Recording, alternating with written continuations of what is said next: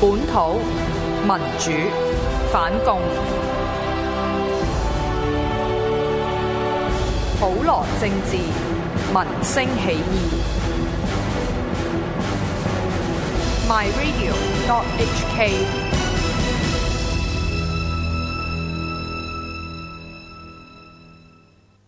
大家好，我係四眼哥哥鄭錦滿，我全力支持六號梁天琦。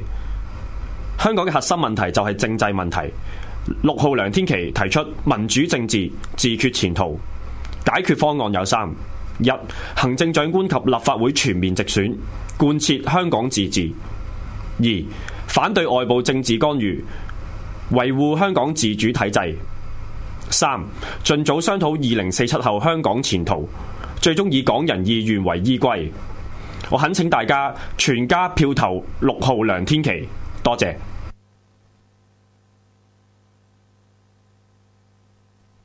我覺得今日呢一個係一個時代嘅呼喊，而時代係無分年齡嘅，就算你年紀幾大都好，只要你係一個相信自由嘅人，你係一個擁抱自由嘅人，你就係一個新嘅時代。就算你年紀幾輕，但係你個思維。你嘅諗法仍然係舊嗰一套嘅話，好似今日我哋見到好多年紀輕輕嘅小政棍， 唔講邊個啊？但係你會見到，就算你年紀幾細都好，你擺脱唔到舊有嘅框架，你就係舊個時代嘅人。呢一個唔係一個世代之爭，呢一個係一個時代之爭，呢一個係代表一班相信自由。擁抱自由，而且係會用血汗去爭取自由嘅人，呢一個就係佢哋嘅時代，亦都係我哋今日企喺呢度嘅人，我哋嘅時代，我哋要掀起一場時代嘅革命，唔係世代嘅革命，呢一場係時代革命。各位，我哋要攞翻我哋嘅自由，攞翻一個屬於我哋嘅香港，我哋要掌握我哋命運，我哋唔要再做奴隸，唔要再做奴才，我哋要掀起一場時代嘅革命。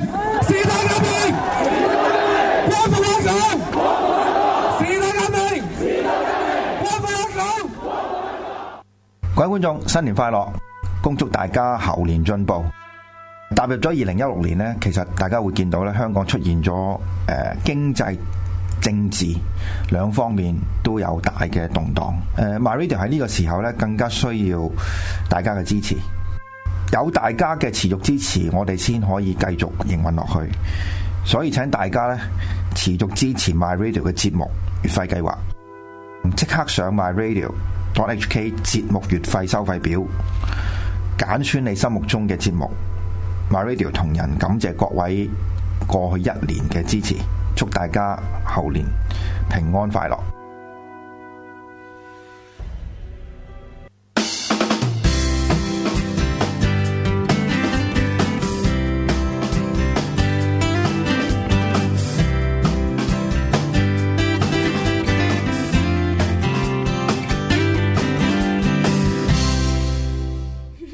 喂，翻翻嚟學生主場啊！咁啊，係上次第二節就好認真咁樣，即係訪問咗我哋嘅中大學生會嘅後任會長啦。啊，吹下水啊吹下水啊！今咁次節係啦，想吹啲咩 啊？你你你想啊咩？哇 你真係冇諗到，你真係你冇諗到你講啲咩？吹吹下退聯點解失敗喂啊？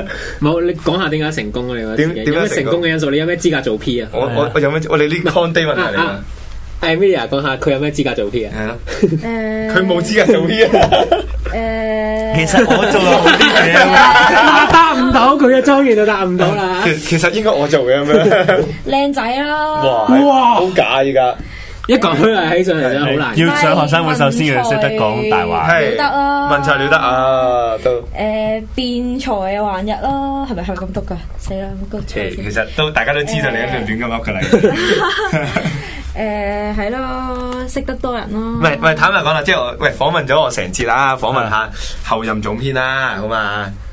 你個樣即刻，會答唔好個樣即刻嘅，會答唔好唔係嘅。後任總編，後任總編，你上任之後，你第一件事想做乜嘢先？上之後第出鋪，出我都想，咪係咪出唔到鋪就唔落任先？係咪不不循咪環先不下游。嗱，我同你講，嶺南大學學生會編輯委員會嘅傳統就係總編必然出鋪，咁你出唔到咧，係咪就唔落任先？係咯，啊！你你一定出你到，冧裝再冧裝一路冧咗你出到枯為止咯。一定出到，我係總編一定出到，啊，有 target 啊！有有 target。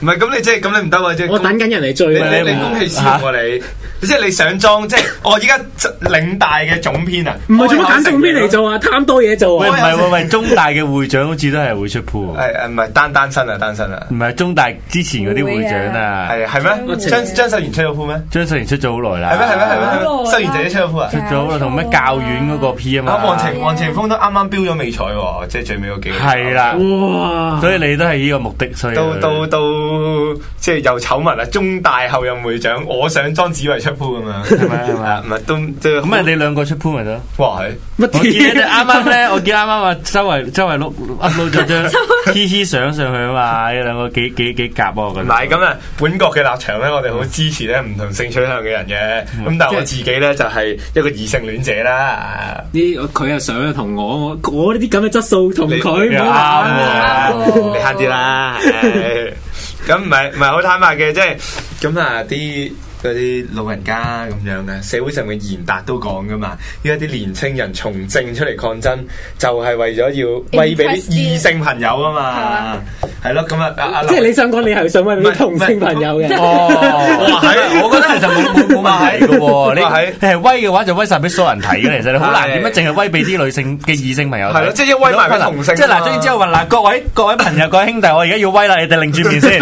啊各各位女性，有子孫根嘅領豬面，屬牛、屬豬、屬狗、屬馬嘅有子孫根嘅同我擰住面，女性嘅全部望呢邊，我威啦，我衝啦，你冇得咁樣噶嘛，所以我都唔明嗰啲提出話呢一個。好好荒謬咯，提出話想威俾啲異性 睇嘅，即係好荒謬係咯，同埋想威俾異性睇，使乜做嗰啲嘢啊，大佬？有咩意思啫？你我當你威完啦，溝到條女啦，之後要坐監，係咁都幫唔到啦。咁有咩意？思咧？係咪？係咪係咁咪係咪？溝你為咗搏嘢，我哋溝你為咗搏嘢哦唔搏係幫唔到咪，幫唔到咪， 幫唔到 咪係咁啊，坐監開唔到開燈主場嘛。係講開講開又講今日呢個黃台仰咧就係被捕被捕啦啦，咁佢哋佢嗰個嘅保釋條件咧就相當苛係刻，咯，即係點樣啊？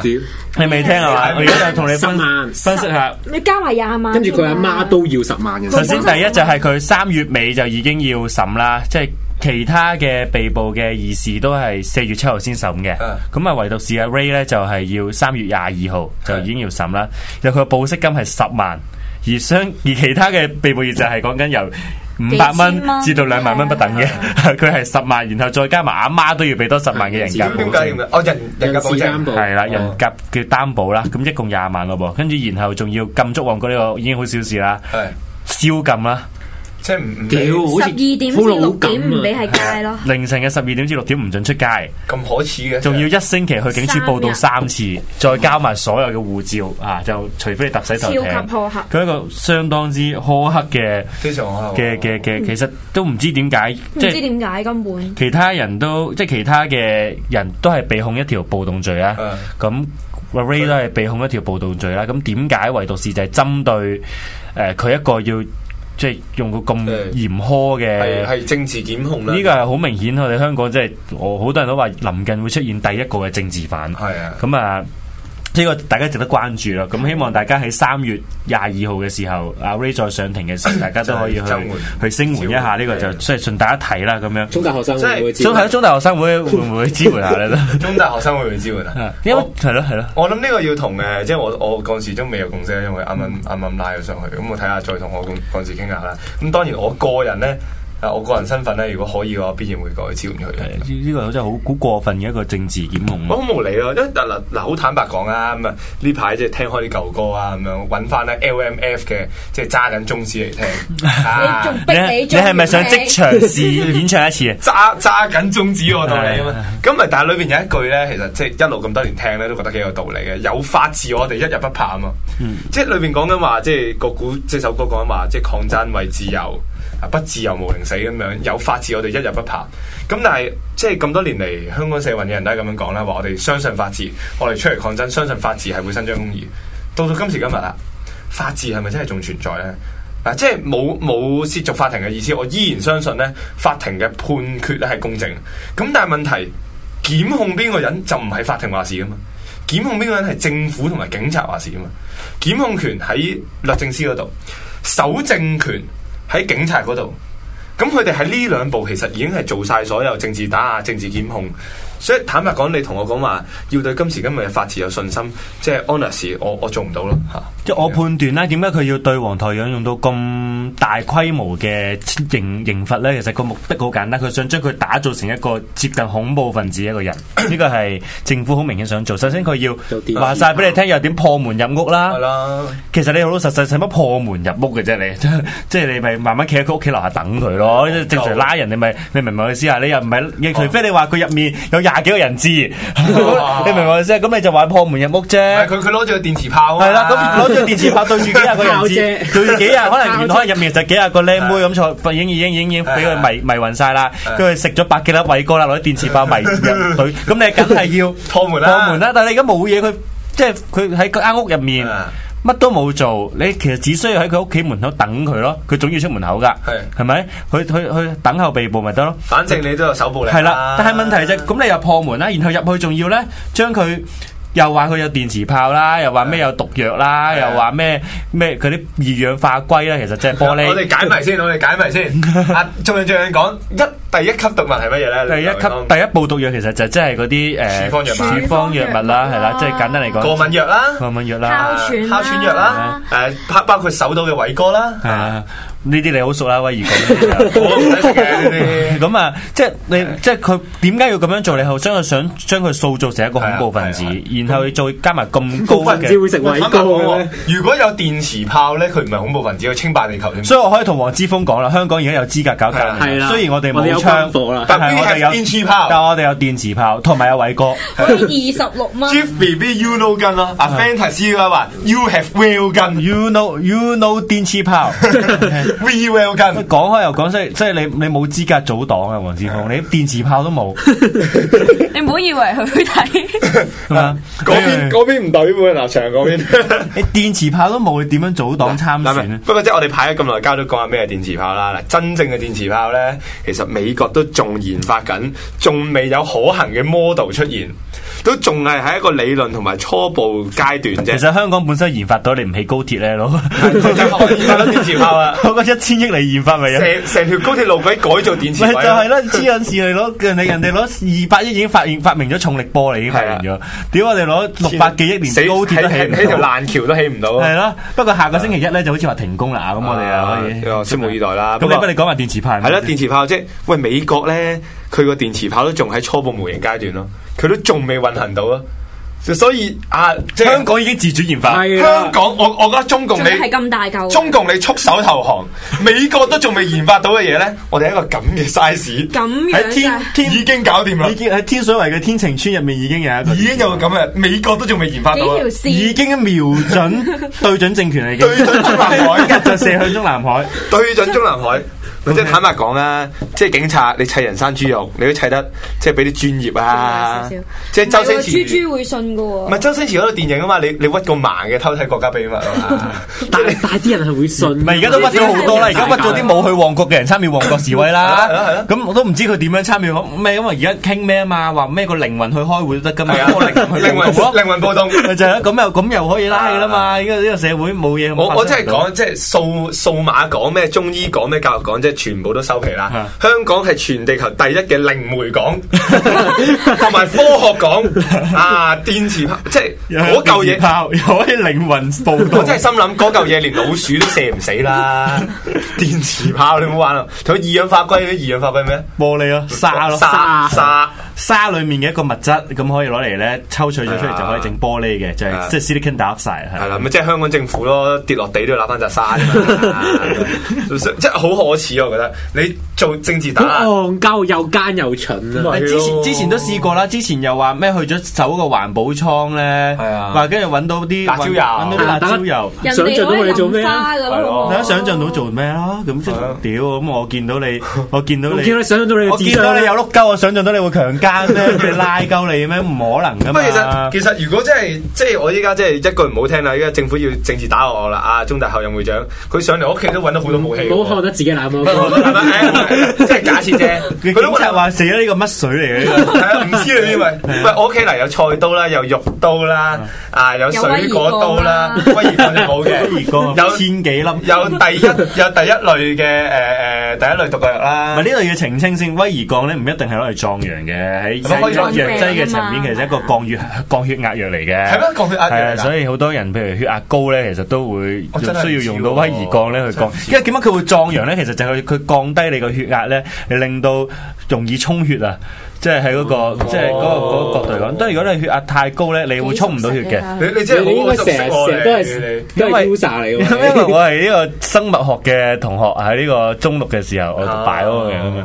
咁誒，其實就係去大匿你嗰啲血管咧，令到嗰個血壓下降，咁然後哦就可以好厲害，好可厲以就就充血啦。所以其實害。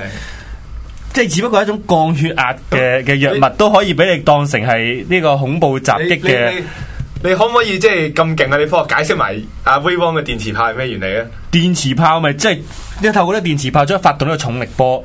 摧毀中南海，對準政權。重力波咧，咁啊扭曲時 空咧，啊，咁啊可以將嗰啲唔喺旺角嘅人都送去旺角參與活動咯，啊明唔明白？嗱，即係據我了解咧，即係我都讀過少少 cam。即係如果我冇理解錯咧，嗰、個所謂電磁炮咧，其實只不過係幾條電線捆埋一齊，咁啊整個磁磁場整個磁出場嚟。出嚟即係 exactly 類似可以做到嘅咧，就包括閣下依家聽緊嘅嗰個叫做喇叭啊，都可以拆出嚟咧，都可以有一個同其樣嘅效實果。只需要咧有一條銅線咧捲個捲個 roll 啊就啦，而家電磁炮啦然後你擺，然後你擺個電芯喺度咧，其實都已經有電場同磁啊場係一個炮嚟。即係都都咁所以我個入翻正題先，佢其實我就覺得今次點解會咁高調捉 Ray Wong，仲要用一個咁嚴苛嘅保釋條款咧，係即係想做到一個。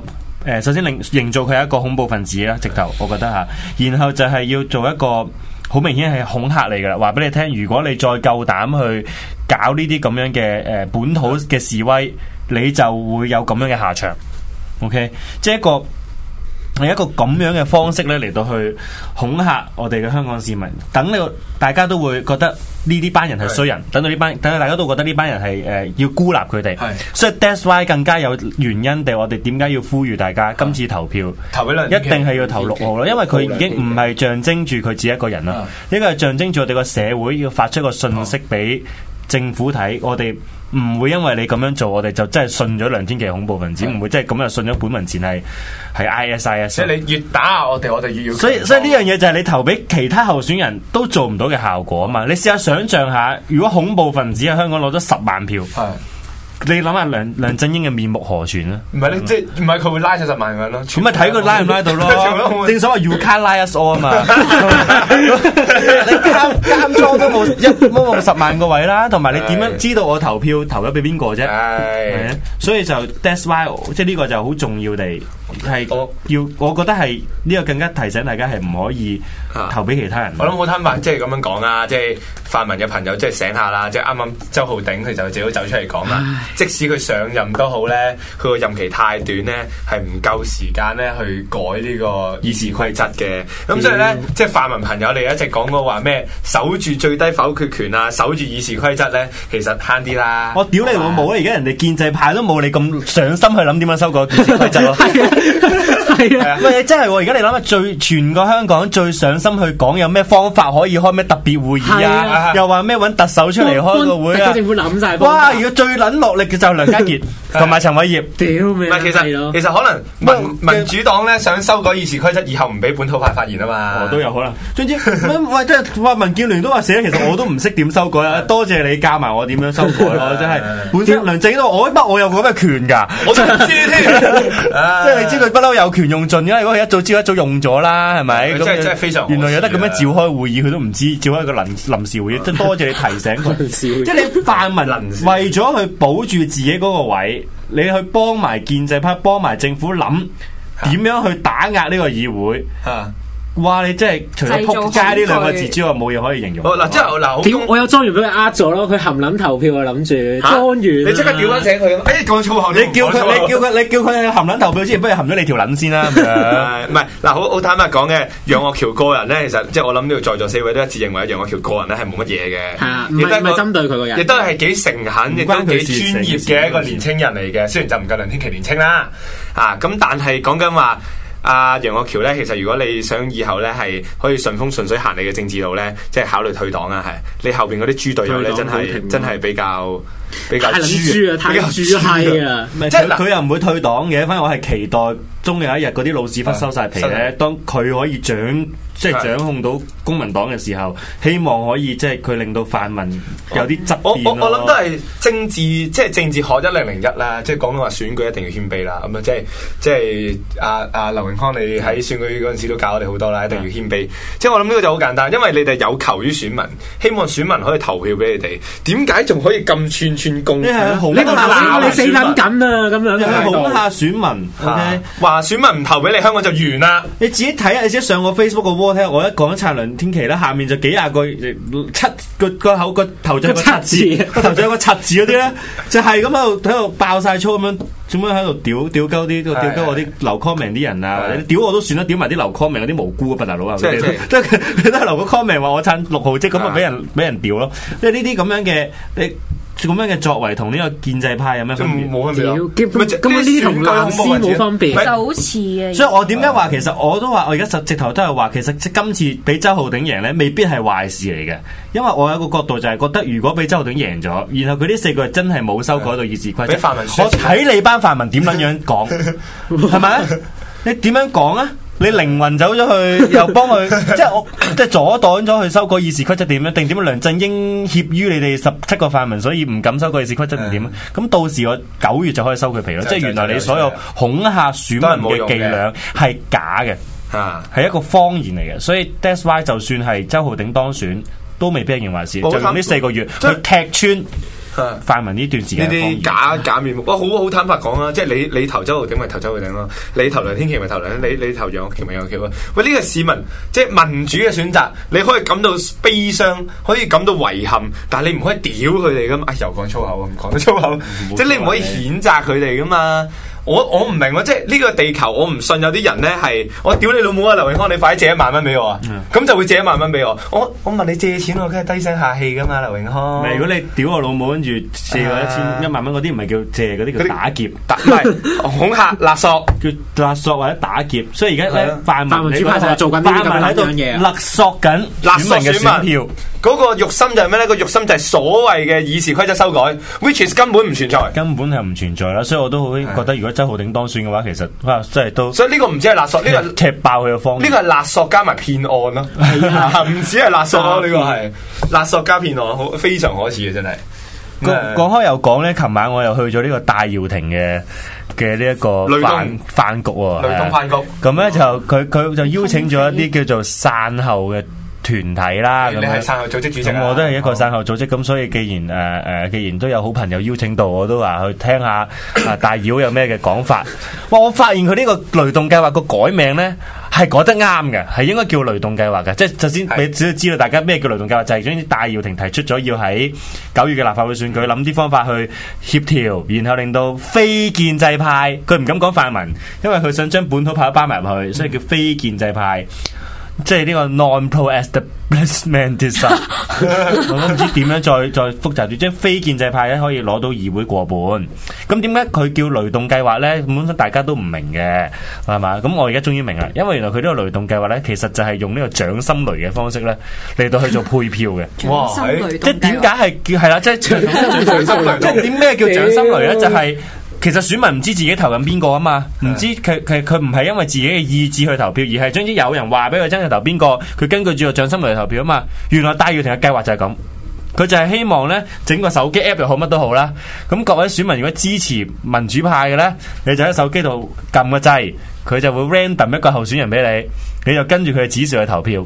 咁佢就話咁樣去協調咧，就可以得出最好嘅結果啦。咁樣，哇！咁呢個完全係我覺得係侮辱咗呢個叫做民主嘅選舉咯。跳 random。誒即係即 係佢佢意思係咁啊，將總之 random 佢個 system 會幫佢會你計掂數配啦到仲要信我啦咁樣係啊，想信我啦，計掂數。喂，咁你而家係侮辱咗呢個民主選舉咯？你民主選舉就係要投你自己認可嘅呢。頭代議士代表你發聲噶嘛？係就係咯，如果我 random 咗劉慧卿，哎哇你中意，Q 啊嘛 me，Q me，咁啊真係突破關中出四方啊！係所以即係呢個雷動計劃係唔可行，再加埋佢根本佢咧，佢哋自視過高啊！佢就講話今日蘋果都有講咧，就話覺得本土派咧得幾千票嘅啫，所以都唔就用梁天琦證實俾你 聽，一定唔知。啊佢就話就唔需要雷動埋啊天琪噶啦咁唔樣。係嘅，咁咁咁星火都係二千三嘅，都唔知幾千嘅。咁但係你二千三唔係新界東選民啊嘛哎。呀，係所以所以呢個就即係呢個佢琴日去完呢個飯局就更加踢爆踢穿咗呢個叫泛民我嗰我我個真係唔知醜陋嘅面目，佢哋將個選舉變成咗佢哋攞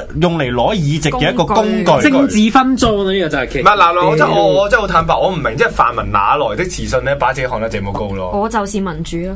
其實依家個個即係每個所謂話民調都開始出嚟話，即係我哋啱啱最先睇到個民調啦，就係話誒周浩鼎十四，楊岳橋十四，即係梁天琦十 percent 啊嘛。呢個係香港零一委 託香港港大零一委託民研做嘅民調啦，嚇咁你當話選民嗰度有十 percent，其實喂梁天琦都已經攞到四萬幾票啦，係咪？係啊咁我真係唔明你哪來的估算，覺得本土派全港十八區加埋，淨係得幾千票啊？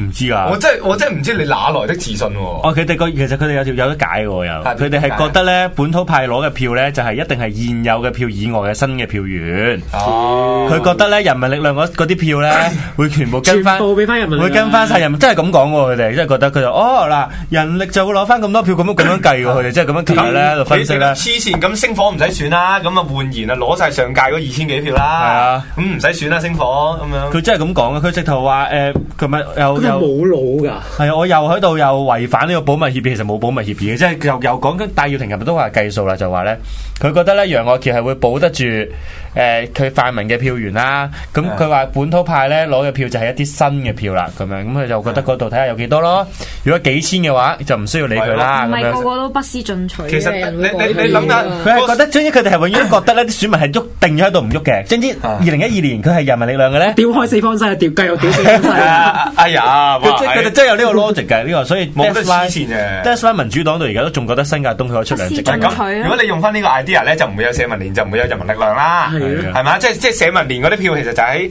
即係所謂話民主黨嗰度戒走噶嘛，咁然之後人民力量出嚟就再戒社民連票啊嘛，咁今屆咪到翻本土派，即係你咁中意用戒票啊，本土咪咪戒翻 Q 走晒你哋啲激進票咯，係啊咪？你即係當你激進所謂激進民主派，所謂社民連、人民力量都唔再激進嘅時候，咁你激進嘅票係咪去嗰啲更加激進嘅組織嗰度啊？即係我我諗呢個位呢、個中學中學六年級生或者即係我呢個正正係二年級生都識得計啊！呢條數，戴教授你唔係唔識計啊嘛？呢個當然，當然另一個計計錯數嘅就係佢哋成日都以為建制派係會，即係周浩鼎係會攞晒建制派嘅所有票你嘅，都傻啦呢個又係柒頭嚟嘅。即係你睇而家無論所有民調都話俾你聽，周浩鼎係攞唔晒所有票。阿阿田少田少見到周浩鼎都媽媽聲啦，啊係啊係唔會，根本根本你建制派唔團結一致，根本就佢哋根本唔 care 個議席，佢都知道佢改唔到議事規則嘅根本，都係嗰句最 care 嗰個 係公民黨同埋同埋人力佢哋自己。佢哋最覺得可以講到議事規，屌你不如過當建制派獻計啦，咁咪賺得仲多。喂其實係咪啊你覺得民主黨應該唔係建制派，我覺得民主黨好建制喎而家。嗯唔知啊？唉，算啦，我姑且原諒佢先啦。係啦，咁啊，今今日就即係孖叉又好，即係啊係恭喜我哋星火當選又係啊好，點到吹水吹到呢度啦，啊，希希望望大家記就得投六號梁天六號梁天琦啊梁天，琦請大家多支持六號梁天琦，咁下啊，個禮拜就我含撚投票投完票啦，咁我哋係就到時就即管睇下再分析個戴選耀舉廷結果，講嘅嘢啱唔啱，定我哋講嘅嘢啱啦。係啊啦，即係我哋會跑贏戴耀廷結啦，果定輸考啊！人戴耀廷咯，好，下個禮拜下個禮拜再見。再見。